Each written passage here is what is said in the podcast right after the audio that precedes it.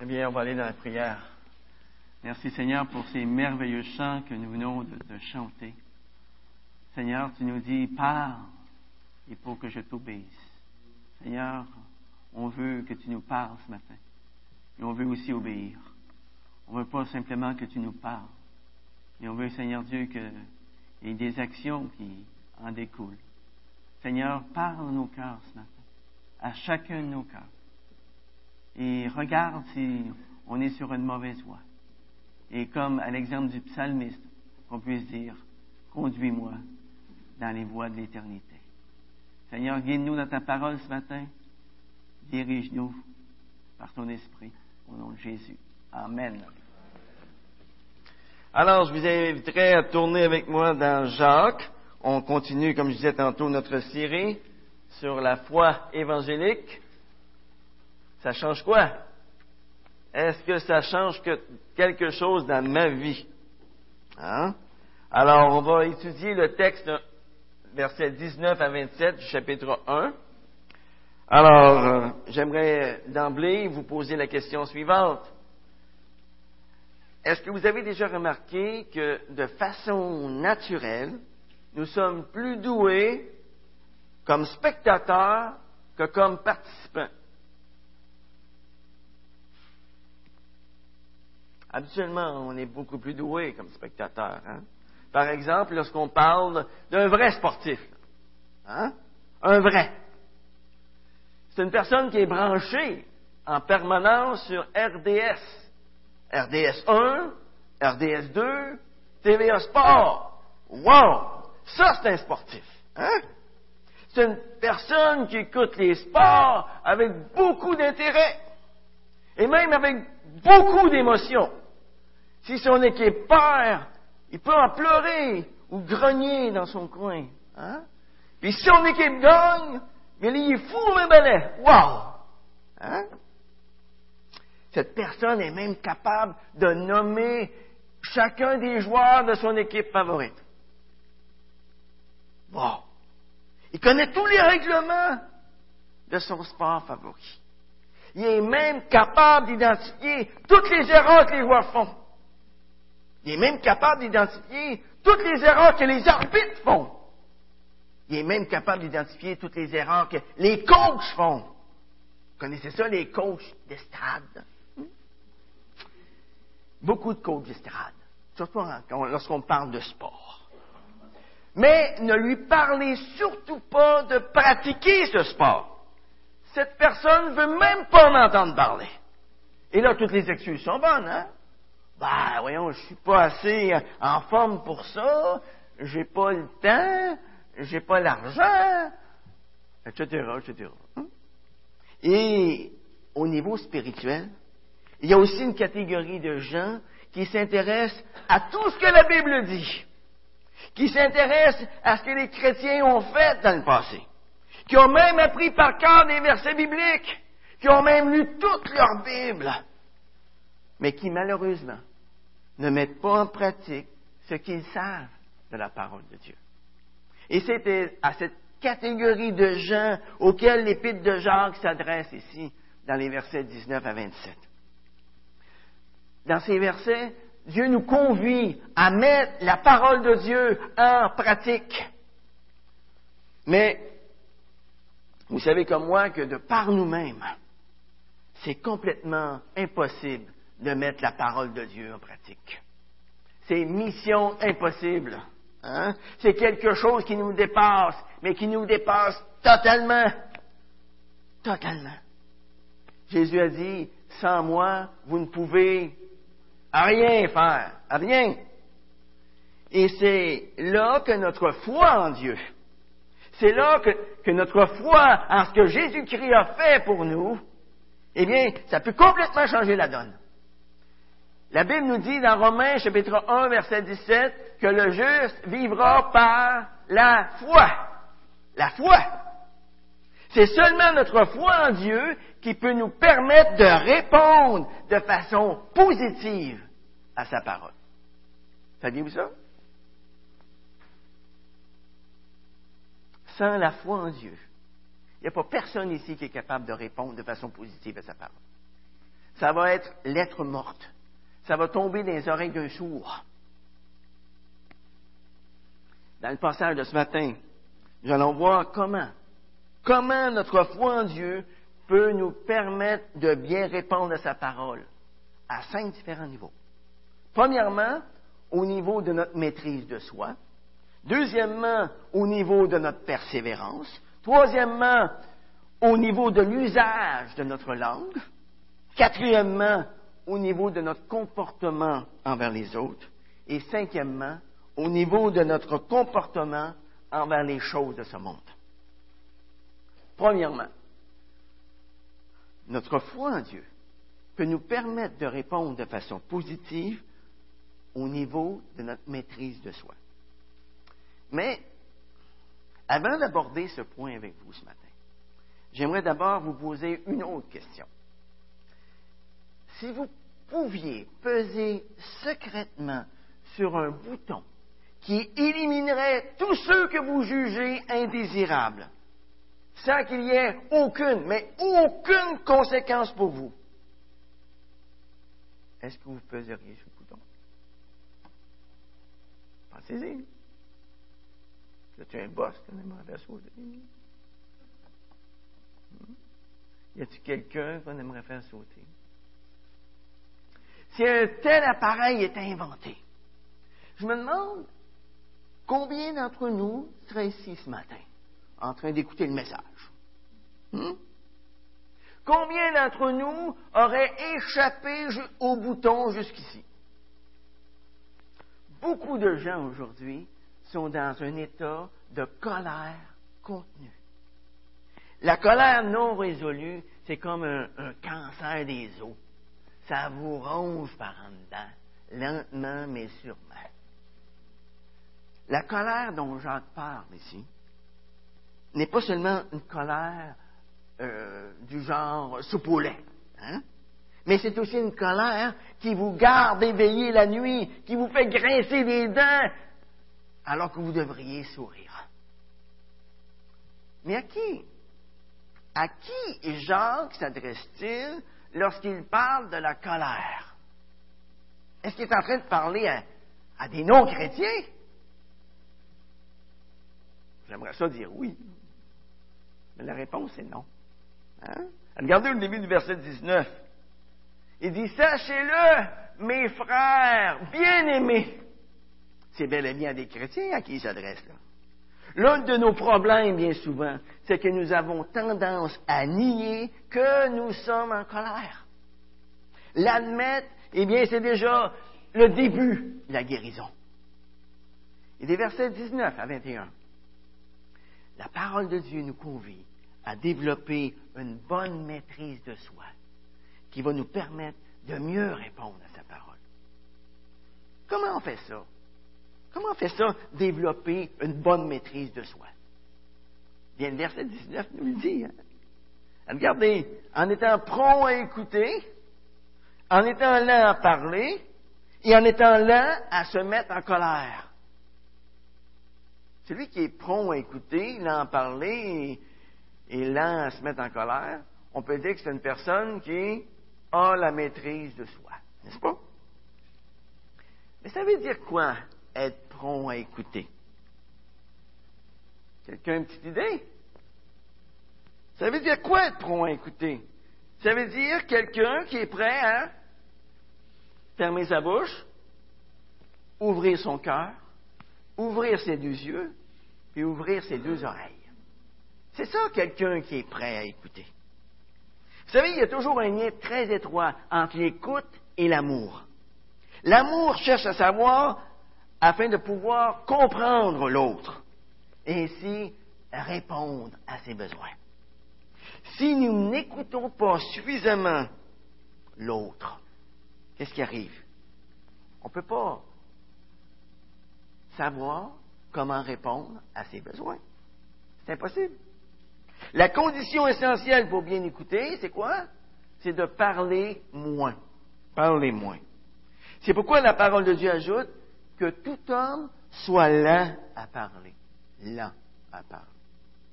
Ça, ce, verset ne veut pas dire qu'on doit faire le, vœu du silence. Il y a des gens qui vont prendre ce verset-là, et ils vont dire, moi je suis tellement lent à parler que je ne parle pas. Hmm. Pas ça que ça veut dire. Pas ça que ça veut dire, pas tout. Ce verset suggère plutôt que nous devons parler en ayant plus réfléchi avant de dire quoi que ce soit. En d'autres mots, nous devons nous assurer que notre cerveau fonctionne avant de laisser notre langue passer à l'action. Sinon, on va dire des âneries. Hein. On va dire des bêtises. Avez-vous déjà dit, oups, trop tard, la parole est sortie. Et là, vous êtes pogné avec. C'est malheureux, ça. Hein? Ceux qui parlent constamment, vous allez le remarquer, en général, ce sont de bien piètres auditeurs. Et ceux qui sont des experts sur tous les sujets sont souvent en colère. Est-ce que vous avez déjà remarqué ça? Que ceux qui sont des experts sur tous les sujets sont en colère. Souvent en colère. Pourquoi? Pourquoi ils sont en colère, eux autres? Eh bien, étant donné qu'ils se voient comme des experts, étant donné qu'ils se voient comme des gens qui ont toujours raison, alors quand les autres ne sont pas d'accord avec eux sur un sujet quelconque, c'est quoi qui monte? C'est la colère. C'est l'incroyable Hulk qui se transforme. Hein? ils expriment habituellement cette colère avec des gros mots. Hein? Et voilà pourquoi la parole de Dieu ajoute que tout homme soit lent à la colère. La parole de Dieu fait un lien direct entre nos paroles et notre colère. Les spécialistes du, comportement, pas du gouvernement, mais du comportement, nous disent que la colère est généralement un sous-produit de nos frustrations. Si nos frustrations ne sont pas traitées immédiatement, elles peuvent facilement se développer en ressentiment. Ensuite, le ressentiment se développe en amertume. Et l'amertume produit ensuite du mépris envers les autres, un esprit de vengeance, et même la violence verbale et physique.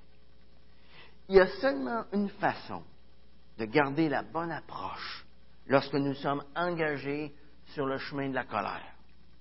Savez-vous c'est quoi? C'est de rebrousser chemin. Carrément. C'est de faire un 180 degrés.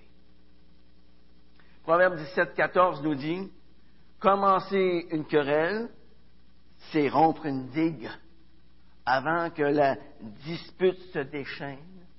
Retire mais comment devenir lent à la colère? Vous êtes-vous déjà posé cette question-là? Comment devenir lent à la colère? Premièrement, en se mettant dans les souliers de l'autre, afin d'essayer de comprendre son point de vue. Pourquoi que l'autre pense comme ça? Pourquoi que l'autre parle comme ça? Pourquoi que l'autre agit comme ça? Voyez-vous, je suis en train de me mettre dans ses souliers. Là, je n'ai pas la bonne attitude quand je parle. Mais en ayant la bonne attitude, se mettre dans les souliers de l'autre. Deuxièmement, en s'immergeant dans les Écritures afin d'être renouvelé dans notre intelligence. Alors, confiez à ce moment-là vos frustrations à Dieu. Demandez-lui d'aimer les autres à travers vous, à travers vous exactement. Et savez-vous ce qui se passe lorsqu'on commence à prier pour quelqu'un? Habituellement, Dieu va nous donner de l'amour pour cette personne-là. C'est inévitable. Inévitable. Et pendant que vous vous immergez dans les Écritures, dites-lui, dites-lui que vous n'êtes pas capable tout seul de vous débarrasser de votre colère. Demandez-lui de faire son œuvre dans votre cœur. Troisièmement, en pratiquant le pardon envers les autres, plutôt que de leur garder rancune. Savez-vous, la, la première personne que l'on libère lorsqu'on pardonne à quelqu'un, c'est nous-mêmes. C'est nous-mêmes. Vous voulez vivre en personne libre? Pardonnez. Pardonnez. Quatrièmement, en agissant comme si c'était la, dernière journée de votre vie. Est-ce que vous avez déjà agi de cette façon-là? J'ai déjà pensé un jour que c'était probablement les derniers jours de ma vie. Vous savez, ça enlève pas mal de bric-à-brac dans notre vie. Puis on veut être en règle avec tout le monde à ce moment-là. On recherche la paix avec nos proches et avec ceux qui sont moins. On ne veut pas arriver devant notre Créateur, notre Sauveur, notre Seigneur, avec une rancune envers qui que ce soit. Alors quand on commence à vivre chacun de nos jours comme si c'était le dernier jour, je vous le dis, ça va changer bien des choses dans votre vie. Alors, il faut toujours mettre notre frustration et notre colère dans ce contexte-là, comme si c'était le dernier jour de ma vie.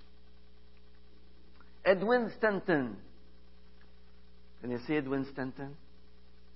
Eh bien, vous allez le connaître. C'était le secrétaire de guerre du président Lincoln aux États-Unis durant la guerre de sécession. Et il y avait eu beaucoup de problèmes avec un de ses généraux. Alors, Stanton s'en est plaint à Lincoln. Et celui-ci lui a suggéré de lui écrire une lettre. Stanton l'a fait. Et il est venu voir le président avec sa lettre. Et le président l'a félicité après l'avoir lu. Il l'a félicité avec Wow! pour son ton énergique. Vraiment, il était fier de ce qu'il avait pu écrire. Et ensuite, le président Lincoln lui a dit Qu'est-ce que tu comptes faire avec cette lettre-là maintenant? Surpris, Stanton lui a dit ben, L'envoyer, qu'est-ce que tu penses? Lincoln a secoué la tête et lui a dit Tu ne devrais pas envoyer cette lettre. Ah, c'est une belle lettre, Tu as sûrement eu un bon temps lorsque tu l'as écrite. Et tu te sens sûrement mieux maintenant. Hein? Alors maintenant, brûle-la et écris-en une autre. Écris-en une autre. Vous savez, lorsqu'on parle avec précipitation, on dit des choses qu'on ne devrait peut-être pas dire. Et lorsqu'on écrit avec précipitation, c'est la même chose. On peut écrire des choses qu'on ne devrait pas écrire. Vous voyez le conseil du président Lincoln? C'est un sage conseil. Combien de gens, pensez-y combien de gens avons-nous influencés positivement par notre colère? Évidemment, ceux qui, en ont, qui ont déjà influencé positivement quelqu'un avec sa colère. Combien de personnes avez-vous conduit au Seigneur avec votre colère? Personne? Peu importe comment vous la regardez, la justice de Dieu n'est jamais accomplie par la colère de l'homme. Jamais. Jamais. La maîtrise de soi nous permet aussi de recevoir la parole de Dieu avec pureté, avec douceur. On voit ça au verset 21. Il dit rejetez toute souillure, tout excès de méchanceté. La colère, qu'est-ce que ça produit? Ça produit de la souillure, ça produit de la méchanceté. C'est ça que ça produit. Les mots souillure et méchanceté, ça se réfère à une attitude de, de pensée qui désire blesser l'autre. Le ressentiment que l'on étouffe ne meurt jamais. Le ressentiment que l'on étouffe ne perd jamais sa puissance non plus. Le ressentiment étouffé, c'est comme une allumette que l'on place dans un réservoir d'hydrogène. Vous connaissez le gaz d'hydrogène? Eh bien, brassez un petit peu l'allumette. Hein? Frottez-la légèrement. Qu'est-ce que ça produit? Une explosion. Si on devait remplir le bâtiment ici d'hydrogène et que quelqu'un arrivait avec une allumette, hein, on serait plus. Le bâtiment non plus. Il sauterait. C'est ça.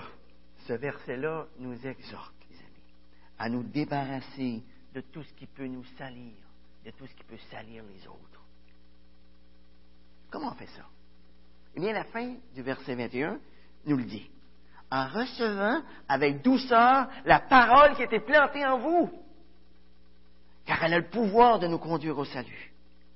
Dans un monde rempli d'orgueil, dans un monde rempli de ressentiment et de colère, nous sommes exhortés à recevoir la parole de Dieu avec humilité, avec douceur. C'est de cette manière que la parole de Dieu va produire du fruit en nous et que nous pourrons déteindre sur le monde qui nous entoure. Voyez, la maîtrise de soi est directement associée, est associée de façon étroite à notre foi en lui, à notre amour pour lui. Deuxièmement, notre foi en Dieu nous permet aussi de bien répondre à sa parole au niveau de notre persévérance. Et on voit ça dans les versets 22 à 25, où on nous dit ici, pratiquez la parole.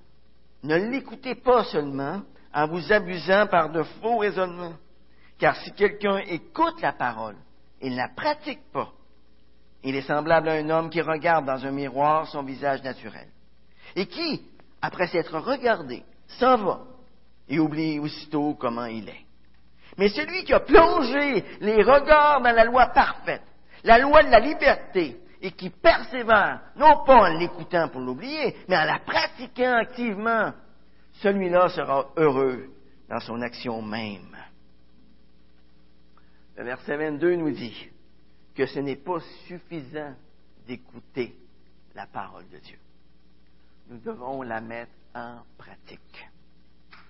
Lire la parole de Dieu régulièrement, écouter un bon sermon de temps en temps, c'est très bien, mais ce n'est pas suffisant. C'est pas suffisant. Si tout ce qu'on a lu, si tout ce qu'on a entendu ne s'accompagne pas d'une mise en pratique, nous nous trompons nous-mêmes par de faux raisonnements. Ce n'est pas écouter qui apporte la bénédiction, mais c'est de mettre en pratique ce qu'on a entendu. Écouter, c'est essentiel si nous voulons mettre en pratique. Mais si nous voulons vraiment grandir, il est essentiel de mettre en pratique ce que nous avons entendu. C'est comme ça qu'on grandit. C'est en mettant en pratique les enseignements que l'on entend. Un jour, j'ai entendu l'histoire d'un vieux fermier qui assistait régulièrement aux réunions de prière de son église. Et lorsqu'on lui demandait Comment ça va spirituellement, frère Jones Il répondait toujours Bien, j'ai pas fait beaucoup de progrès, mais je suis établi. Et un printemps, alors que le fermier sortait ses billots de bois, son camion s'est enlisé dans la boue jusqu'aux essieux. Et plus il essayait d'en sortir, plus il calait. Alors il est sorti de son camion, complètement découragé. Son voisin d'en face est allé à sa rencontre. Il allait à la même église que lui. Et avant de lui offrir son aide, il l'a salué en ces termes. Bien, frère Jones, je vois que vous ne faites pas beaucoup de progrès, mais au moins vous êtes établi. Hmm? Ce que la parole de Dieu nous dit ici, c'est que Dieu ne veut pas qu'on fasse du surplace dans notre vie chrétienne. Dieu veut qu'on devienne meilleur de jour en jour. Et pour cela, il n'y a pas de secret. Nous devons simplement nous appliquer à mettre en pratique la parole que nous entendons. Si une profession de foi en Christ ne produit pas une vie changée. Une vie qui a faim et soif de la parole de Dieu. Cette profession de foi n'est qu'une simple profession de foi et rien de plus. Vous savez, Satan aime beaucoup ce genre de profession de foi parce qu'elle donne à certains membres d'Église la malheureuse impression qu'ils sont sauvés alors qu'ils ne le sont pas. Ça décrit très bien les chrétiens de nom d'Hébreux 6, qui ont été éclairés jusqu'à un certain point, qui ont même goûté à la bonne parole de Dieu jusqu'à un certain point, mais chez lesquels il n'y a vraiment pas eu de changement significatif dans leur vie. La parole de Dieu n'est pas entrée dans leur cœur. Vous savez, l'important, c'est pas ce qu'on prétend avoir expérimenté, mais la manière dont on vit ce qu'on dit avoir expérimenté. À long terme, notre conduite doit attester notre conversion. Dans 1 Jean chapitre 2 verset 4, la parole de Dieu nous dit, celui qui dit je l'ai connu et qui ne garde pas ses commandements est un menteur et la vérité n'est point lui. La vraie nature de quelqu'un finit toujours par s'exprimer extérieurement. Et comme Jésus disait dans Matthieu chapitre 7 verset 17, tout bon arbre porte de bons fruits et tout mauvais arbre porte de mauvais fruits. C'est la conduite d'une personne qui témoigne qui elle est. Maintenant, il faut toujours faire attention avec ça. Il n'y a pas personne de parfait ici-bas. Personne. Tous et chacun d'entre nous ici, sans exception, nous oublions quelquefois ce que nous avons entendu. Et nous ne mettons pas toujours en pratique ce que nous avons entendu. Mais ce que Jésus-Christ veut que nous évitions à tout prix, c'est de se complaire là-dedans. C'est de croire que c'est naturel pour nous d'oublier. C'est naturel de ne pas mettre en pratique ce que nous avons entendu. C'est pas naturel. C'est péché. Hein? Comment, les amis, vont-nous persévérer dans la parole de Dieu? Le verset 25 nous dit, en plongeant nos regards dans sa parole. Regardez ce qui est écrit au verset 25. Mais celui qui a plongé les regards dans la loi parfaite, la loi de la liberté, et qui persévère, non pas en l'écoutant pour l'oublier, mais en la pratiquant activement, celui-là sera heureux dans son action même. On voit ici une personne qui, lorsqu'elle découvre une vérité dans la parole de Dieu, se dépêche de la mettre aussitôt en pratique. Le vrai croyant aime faire ce que la Bible lui commande de faire. Pourquoi? Parce qu'il en reconnaît la valeur. J'avais déjà lu un petit livre qui parlait des dix commandements. Et c'était écrit comme titre Les dix règles du vrai bonheur. Voilà un homme qui reconnaissait la valeur des commandements. Pour le vrai croyant, la parole de Dieu ne se réduit pas à un ensemble de restrictions éthiques, tu feras pas ci, tu feras pas ça. Hein? La parole de Dieu nous fait prendre conscience que nous sommes aimés de Dieu, malgré les circonstances adverses. Vous sentez-vous aimé de Dieu ce matin? Vous savez-vous aimer de Dieu ce matin? C'est important de se sentir aimé et de se savoir aimé.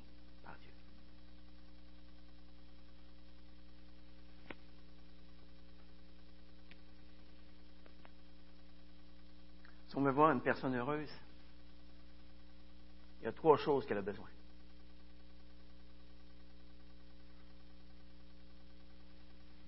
Faut qu'elle sache qu'elle est aimée. Il faut qu'elle sache qu'elle est comprise. Il faut qu'elle ait un sens à sa vie. Et lorsqu'on accepte Christ dans notre vie, c'est exactement ce qui se produit. Peu importe les circonstances, peu importe ce qui se passe autour de vous, vous savez que vous êtes aimé. Vous savez que vous êtes compris. Vous savez que vous avez un sens à votre vie. Regardez avec moi l'attitude du psalmiste dans le psaume 119. Gardez votre doigt dans Jacques, là, et tournez avec moi dans le psaume 119. Psaume 119, c'est un magnifique psaume.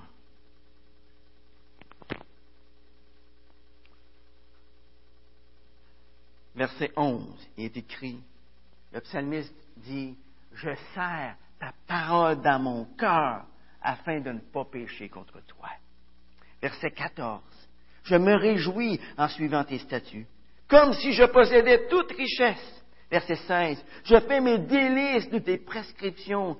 Je n'oublie pas ta parole. Verset 18. Ouvre mes yeux pour que je contemple les merveilles de ta loi. Verset 20. Mon âme est rongée par le désir qui en tout temps la porte vers tes ordonnances. Verset 24. Tes préceptes font mes délices. Ce sont mes conseillers. Verset 36. Incline mon cœur vers tes préceptes et non vers le gain. Détourne mes yeux de la vue des choses vaines. Fais-moi vivre dans ta voie. Verset 39. Détourne de moi le déshonneur que je redoute, car tes ordonnances sont bonnes. Ensuite, verset 70. À la fin du verset 70, le psalmiste déclare, Moi je fais mes délices de ta loi. Il m'est bon d'être humilié afin que j'apprenne tes prescriptions. Mieux vaut pour moi la loi de ta bouche que mille objets d'or et d'argent. Wow! Wow! Hein? Verset 97. Combien j'aime ta loi. Elle est tout le jour ma méditation. Psaume 105. Ta parole est une lampe à mes pieds, une lumière sur mon sentier. Verset 111. Tes préceptes sont pour toujours mon héritage, car ils sont la joie de mon cœur. Verset 130. La révélation de tes paroles est claire. Elle donne de l'intelligence aux simples. Verset 136. Mes yeux répandent des torrents d'eau parce qu'on n'observe pas ta loi. Voilà un passionné de Dieu, les amis. Voilà un passionné de Dieu. Voilà un homme qui prenait plaisir en Dieu. Et c'est ce à quoi nous sommes tous appelés en tant qu'enfants de Dieu, prendre plaisir en lui. Vous voyez, la persévérance est associée de façon étroite à notre foi en lui, à notre amour pour lui. Troisièmement, notre foi en Dieu nous permet aussi de bien répondre à sa parole au niveau de notre langue. Regardez le verset 26. Si quelqu'un pense être religieux sans tenir sa langue en bride, mais en trompant son cœur, la religion de cet homme est vaine. La langue représente le dernier château fort de la méchanceté dans la vie du croyant. Même en tant que chrétien, notre langue doit être tenue en bride de toutes les façons. Pascal disait, il y a deux sortes d'hommes. Il y a les justes qui se voient pécheurs, il y a les pécheurs qui se voient justes. Quelquefois, notre langue peut parler trop facilement de tout ce qu'on a accompli. L'orgueil, hein? Vous savez, une personne peut faire des œuvres merveilleuses. Elle peut même dire des choses merveilleuses. Mais si cette personne est motivée par sa petite gloire personnelle, ça vaut absolument à rien du tout. Hein? Très souvent aussi, on peut se servir de notre langue pour abaisser les autres et pour se mettre soi-même en valeur. L'un des plus grands ennemis de l'amour, c'est le bavardage. Ça tue l'amour. J'ai entendu quelqu'un me dire un jour, montre-moi, montre-moi une église où le bavardage est à la mode. Il dit, c'est une église où Satan est à l'œuvre. Bon, maintenant, montre-moi une église où les gens s'aiment les uns les autres. Bien, c'est une église où Dieu est à l'œuvre.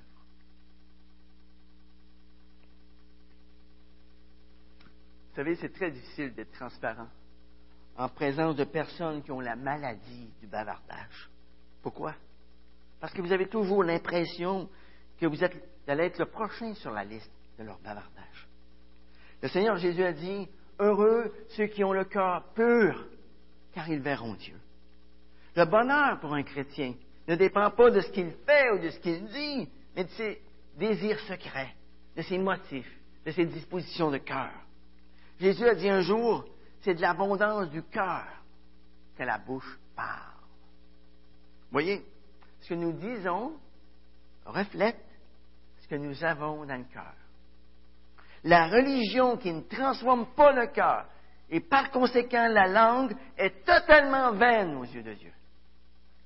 Mais notre foi en Dieu peut nous permettre de tenir notre langue en bride. La foi est agissante. Hein? Quatrièmement, notre foi en Dieu nous permet aussi de bien répondre à sa parole au niveau de notre comportement envers les autres. On voit ça au début du verset 27. La religion pure et sans tache devant Dieu le Père consiste à visiter les orphelins et les veuves dans leurs afflictions. La parole de Dieu ici n'est pas en train de dire que la foi chrétienne consiste uniquement à faire du bien aux veuves et aux orphelins. Dans la pratique, beaucoup de gens réduisent le christianisme à ce niveau-là.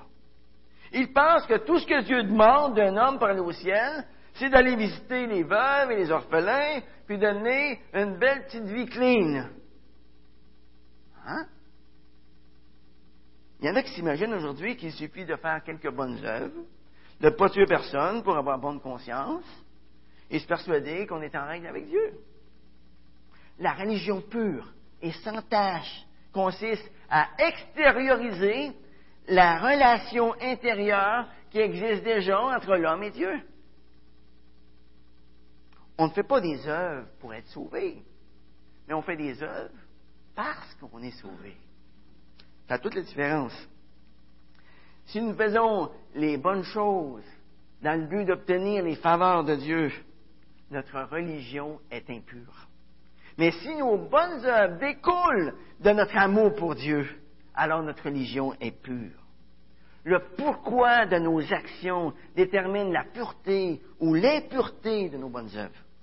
Lorsque la parole de Dieu parle aussi des veuves et des orphelins, elle mentionne une classe spécifique de gens qui sont dans le besoin. Mais elle ne veut pas nous limiter à aider seulement ces gens-là. Mais inclure tous ceux qui sont dans le besoin. C'est un veuf qui est dans le besoin. Est-ce que vous allez l'aider? Hein? non, la Bible nous dit que c'est les veuves qui doivent être aidées. Hein?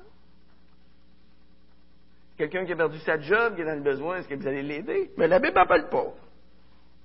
Est-ce que c'est comme ça? Non. Seigneur nous demande d'ouvrir notre cœur, les amis. Ouvrir notre cœur. Cinquièmement, notre foi en Dieu nous permet de bien répondre à sa parole au niveau de notre séparation d'avec le monde. Ça, c'est la fin du verset 27. Se garder des souillures du monde. Savez-vous à quel endroit un bateau doit être? Où? Sur l'eau. Un bateau est à sa place, il y a ce qui est dans l'eau. Alors, ici, dans le champ, les gens le regarderaient, mais ça n'a pas utile à personne. Hein? Bon, le bateau doit flotter maintenant. Il doit flotter sur l'eau. Mais l'eau ne doit pas entrer dans le bateau. Qu'est-ce qui arrive si l'eau entre dans le bateau? Il coule. Puis ça devient une épave. Que les scaphandriers peuvent aller voir, mais c'est à peu près les seules personnes qui vont aller voir. Ça ne servirait plus à rien. Bon, maintenant, savez-vous à quel endroit un chrétien doit être? Avez-vous une petite idée? Eh bien, regardons ce que Jésus nous dit dans Jean 17. Gardez votre main dans Jacques. Jean chapitre 17. Qu'est-ce que Jésus nous dit dans Jean 17, verset 18? Il dit, comme tu m'as envoyé dans le monde, moi aussi je les ai envoyés dans le monde. C'est où ça? Dans le monde. Verset 15, je ne te prie pas de les ôter du monde, mais de les garder du malin. Hein? Le chrétien est donc à sa place lorsqu'il est dans le monde. Le chrétien navigue au beau milieu des souillures du monde, mais les souillures du monde ne doivent pas entrer en lui. Sinon, il n'est plus utile, ni pour les autres, ni pour Dieu. La parole de Dieu déclare ici que c'est notre responsabilité de faire tout ce que nous pouvons pour nous garder purs. Aucun chrétien ne vit à la hauteur des normes de Dieu. Même le croyant le plus fidèle, le plus rempli d'amour, ne manifeste pas toujours autant de compassion qu'il le devrait. Il n'aime pas les autres croyants autant qu'il le devrait. Il n'aime pas Dieu autant qu'il le devrait non plus. Mais si nous appartenons au Seigneur, notre désir le plus profond, c'est d'aimer, de prendre soin des autres. Ce n'est pas notre perfection qui atteste notre salut, mais plutôt la haine que nous avons pour nos imperfections. Notre désir de les corriger avec l'aide et avec la puissance de Dieu. J'ai déjà lu l'histoire d'un, vieil homme qui amenait constamment avec lui une petite fiole d'huile partout où il allait. Et s'il trouvait une porte qui grinçait quelque part, eh bien, il mettait un peu d'huile sur les charnières. Et si une barrière était difficile à ouvrir, ben, il mettait un petit peu d'huile sur le loquet. Il allait, comme ça, ici et là, en lubrifiant tous les endroits difficiles. Il faisait en sorte que ce soit plus facile pour ceux qui le suivaient. Hein? Les gens l'appelaient de tous les noms. Excentrique, farfelu, bizarre, et même des noms beaucoup plus durs. Mais le vieil homme continuait à remplir sa petite fiole d'huile lorsqu'elle devenait vide et à huiler tous les endroits qui en avaient besoin. Vous savez, dans notre vie de tous les jours, nous rencontrons de temps en temps des personnes dont les vies grincent et craquent. Ce sont des personnes qui ont besoin d'être lubrifiées avec l'huile de la bonté, l'huile de la gentillesse, l'huile de la prévenance. Où est notre fiole, notre fiole d'huile? Est-ce qu'elle est vide? Eh bien, demandons à Dieu de la remplir de bonté.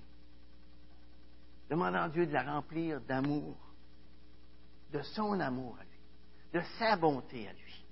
Hein? Souvenons-nous que le Seigneur nous invite non seulement à écouter sa parole avec respect, mais nous invite aussi à la mettre en pratique dans notre vie de tous les jours, en aimant de façon concrète tous ceux qui nous entourent, tous ceux qui sont autour de nous, que ce soit dans notre milieu de travail, à la maison, à l'église, partout où on va. Amenons notre petite fiole d'huile, les amis. Alors que nous retournons dans le monde pour une autre semaine, sommes-nous prêts à prendre plaisir en Dieu, quelles que soient les circonstances? Est-ce que nous sommes prêts à apporter avec nous cette petite fiole d'huile, d'amour, de bonté, de prévenance, de gentillesse?